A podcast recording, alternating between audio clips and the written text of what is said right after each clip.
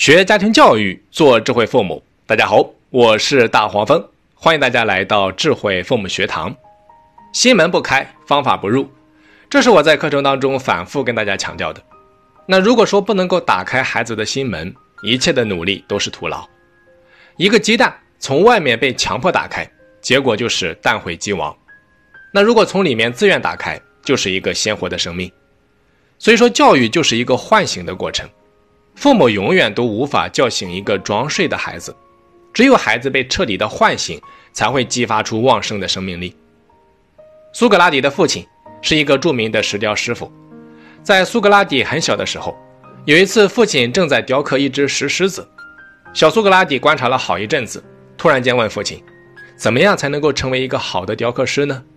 父亲说：“你看，就以这只狮子来说吧，我并不是在雕刻。”我只是在唤醒它，言外之意就是狮子本来就沉睡在石块中，我只是将它从石头里面唤醒出来而已。这是一个特别形象的案例。那么，我希望所有的父母啊都能够明白，你的孩子也是一只沉睡在石块里面的狮子。我们应该唤醒孩子心灵深处的天赋潜能和内在的力量，让孩子从沉睡中醒来。而不是一味的用自身的标准去强迫孩子变成我们想要的样子。孩子在被迫的状态下，只能是敷衍了事，他只会认为我是为了别人才做出改变的。他们呢，就像是一匹被疯狂抽打之下才跑起来的骏马，时刻摆着被迫的心态，带着怨气在跑。只要鞭子一停，马上就会放慢速度，或者说立马停下来。而一个被唤醒的孩子。就好比是一匹在大草原上自由奔跑的骏马，它的奔跑是因为对远方的向往，对自由的追逐，是源自于内心的那团熊熊燃烧的烈火和久盛不衰的生命力。然而，在现实的教育当中，我们做的最多的事情，也是最努力的事情，就是不停的抽打，一味的逼迫和催促孩子往前走，结果呢，就是两败俱伤。你比如说，教过我的老师有很多，可是他们说过那么多话，我唯一记得的只有两句。一句是高二的数学老师在第一次给我们上课，在点名的时候说的，他说：“原来你就是大名鼎鼎的刘先杰啊，我已经听过你很多次了，今天终于认识了。”还有一句是高二的英语老师说的，他说：“我希望有一天人们在介绍我的时候，可以说他是刘先杰的老师。”我相信我会因为有你这样的学生而骄傲。这两句话深深地唤醒了我，极大地提升了我的自尊水平。我在前面的课程里面已经讲过自尊水平对于一个人的重大意义。那如果你还没有听过，一定要去听一下，因为那就是唤醒。这两位老师深深地影响了我的人生，极大地调动出了我学习这两门科目的主动性。你比如说，我在寒假期间。啊，就会提前自学完新英语教材当中二分之一的内容。再比如说，自习课当中，我的多数时间都在学习英语和数学，这就是受到这两位老师的唤醒，我学习的主动性被调动出来了。那作为父母，我们真的应该好好的反思一下，我们是在不断的抽打，还是在唤醒？当你站在抽打的位置上，就会发现，知识永远教不完，书永远读不完。焦虑永远消不完，心永远操不完。而对于一个被唤醒的孩子，他的好奇心和创造力本身就是对学习的驱动。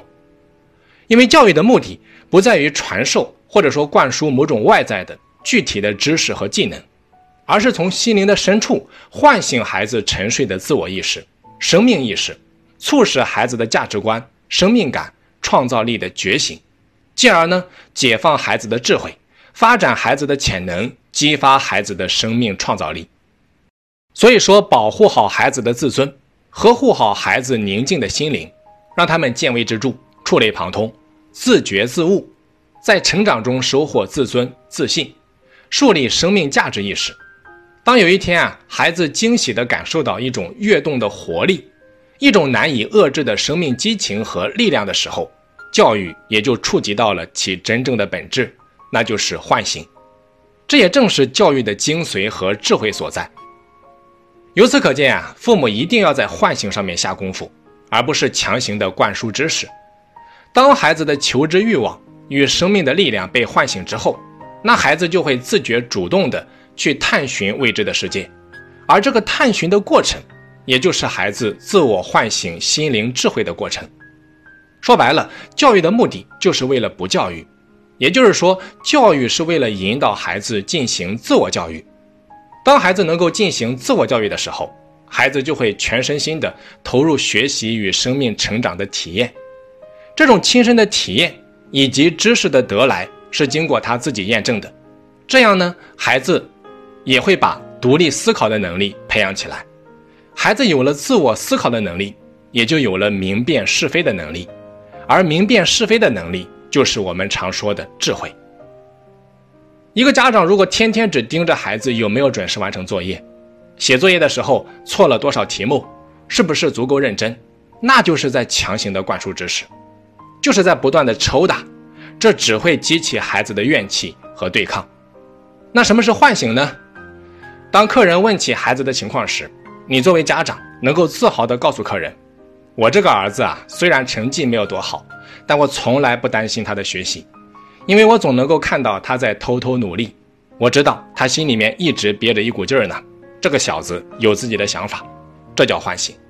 丫头，我最近在刷抖音的时候，总是听到别人说墨菲定律，这到底是什么意思啊？你能不能跟我讲讲？这叫唤醒。儿子，你和明明玩的那么好，他的成绩一直都不如你。既然是好朋友，你一定要在学习上多多帮助他，这叫唤醒。丫头，我发现你今天比往常提前了半个多小时就完成作业了，妈妈感受到了你今天的效率很高，所以我一直觉得你是有这个能力的，这叫唤醒。儿子，爸爸发现你最近学习不太在状态，咱们爷儿俩啊一起出去踢足球吧，暂时把学习一放，好好的放松放松，这叫唤醒。丫头，今天妈妈无意当中在你的 QQ 空间看到你写的一篇日志，文采好棒哦，多读书就是不一样，这叫唤醒。孩子特别喜欢某一个历史人物，你在他生日的时候送了一本关于这个人物的传记，然后告诉孩子说：“宝贝，妈妈知道你特别喜欢这个人，妈妈坚信你将来也会是一个有影响力的人，这也叫唤醒。”当你不知道如何引领孩子的时候，给他找一个人生教练，比如说参加一下我们的主题为激发孩子学习力、提升孩子内动力、练就孩子沟通表达力的夏令营，借助外力来影响孩子，这也叫唤醒。插个题外话啊，大家如果对夏令营感兴趣，可以添加客服老师的微信：四二二六八零八三四。温馨提示一下啊，夏令营仅仅针对八到十六岁的孩子。好的，咱们继续往下讲，大家发现了没有？唤醒的方式有那么多，我在刚才示范了那么多，可我们独独学会了强迫，学会了抽打，这难道不是一种悲哀吗？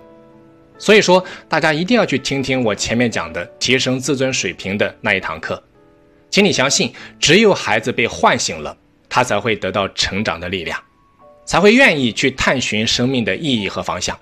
作为父母，我们一定要做心灵的唤醒师，要做高超的雕刻家。而不做孩子学习的催促者与强行的灌输者。好的，今天咱们就先讲到这里。我是大黄蜂，下期再见。